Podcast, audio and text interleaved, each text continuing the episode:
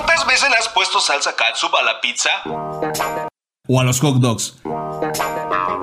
La cantidad es lo de menos, lo que sí es que es uno de los productos más vendidos por Clemente Jacks, grupo con más de 130 años en el mercado distribuyendo alimentos enlatados y también ser el precursor de uno de los juegos más populares de México. La lotería. Corre y se va con. Clemente Jacques era un empresario francés que llegó a nuestro país comercializando corchos para botellas y confeti para las fiestas. Un hombre visionario de negocios que de inmediato se instaló en Campeche para abrir una empacadora de alimentos en 1887. El éxito llegó de inmediato.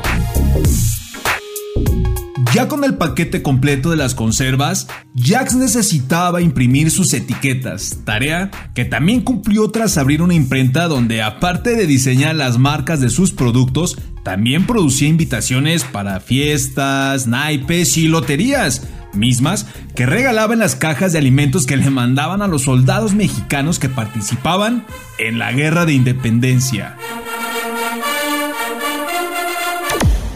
Aceptación fue mayúscula.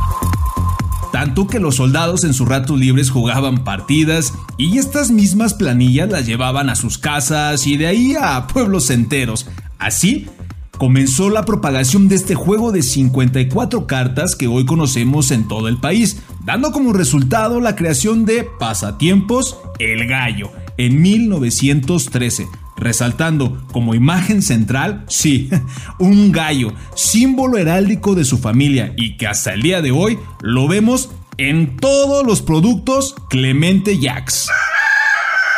Y si te preguntabas quién había diseñado los dibujos de la lotería, Le atinaste, fue el mismísimo señor Jax, el mismo que decidió poner productos de su marca en la carta número 8, que por lo general siempre eran los más vendidos, quedándose, sin lugar a dudas, impresa para la posteridad su famosa salsa de tomate, nombrándola nada más y nada menos que la botella. Pero ahí no termina todo. Clemente Jax, aparte de ilustrar la lotería con objetos populares de la cultura mexicana, también se basó en el tarot, dando como resultado las cartas de la muerte, el sol y la luna. Y dejando fuera las de Adán y Eva, mismas que en un inicio estaban también integradas.